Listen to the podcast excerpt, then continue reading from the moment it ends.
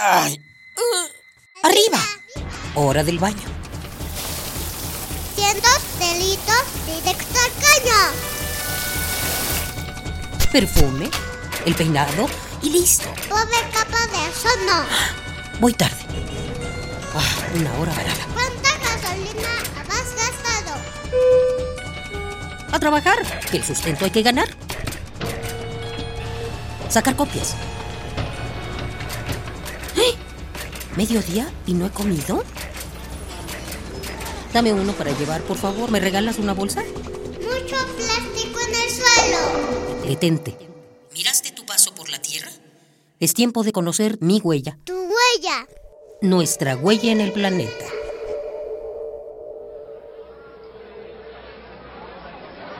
Y es por eso que les digo, yo solo sé que... Ay, mm, ay, espérenme un momentito, ahorita termino la idea. Ya se volvió a enfermar Sócrates. Un día de estos se va a morir envenenado por no cuidar lo que come. El cólera, principalmente adquirido por descuidos en la higiene alimenticia, ya era conocido desde la Grecia antigua. Colades era su etimología y refiere a los desagües de las casas. Lo que demuestra que desde esos tiempos se sabía que una de las razones principales de su transmisión es por el agua contaminada, especialmente por heces. Aunque no solo se transmite por la ingesta de agua sucia, esta bacteria, cuyo nombre científico es Vibrio cholerae, también habita en alimentos infectados.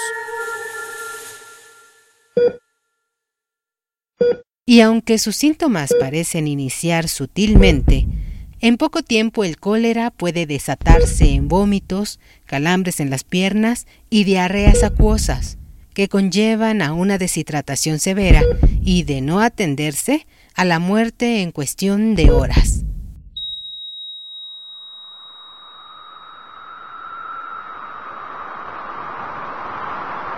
La transmisión del cólera también está ligada a los cambios climáticos que afectan los suministros de agua y los desastres naturales que desplazan a la gente. lo que provoca que las personas tengan prácticas poco higiénicas a la hora de ingerir alimentos o desecharlos.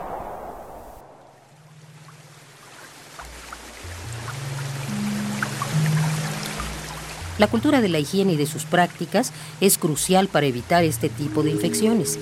Tristemente, la pobreza o el desplazamiento urbano son causa de que muchas personas no tengan acceso al agua potable o a drenajes y sanitarios funcionales.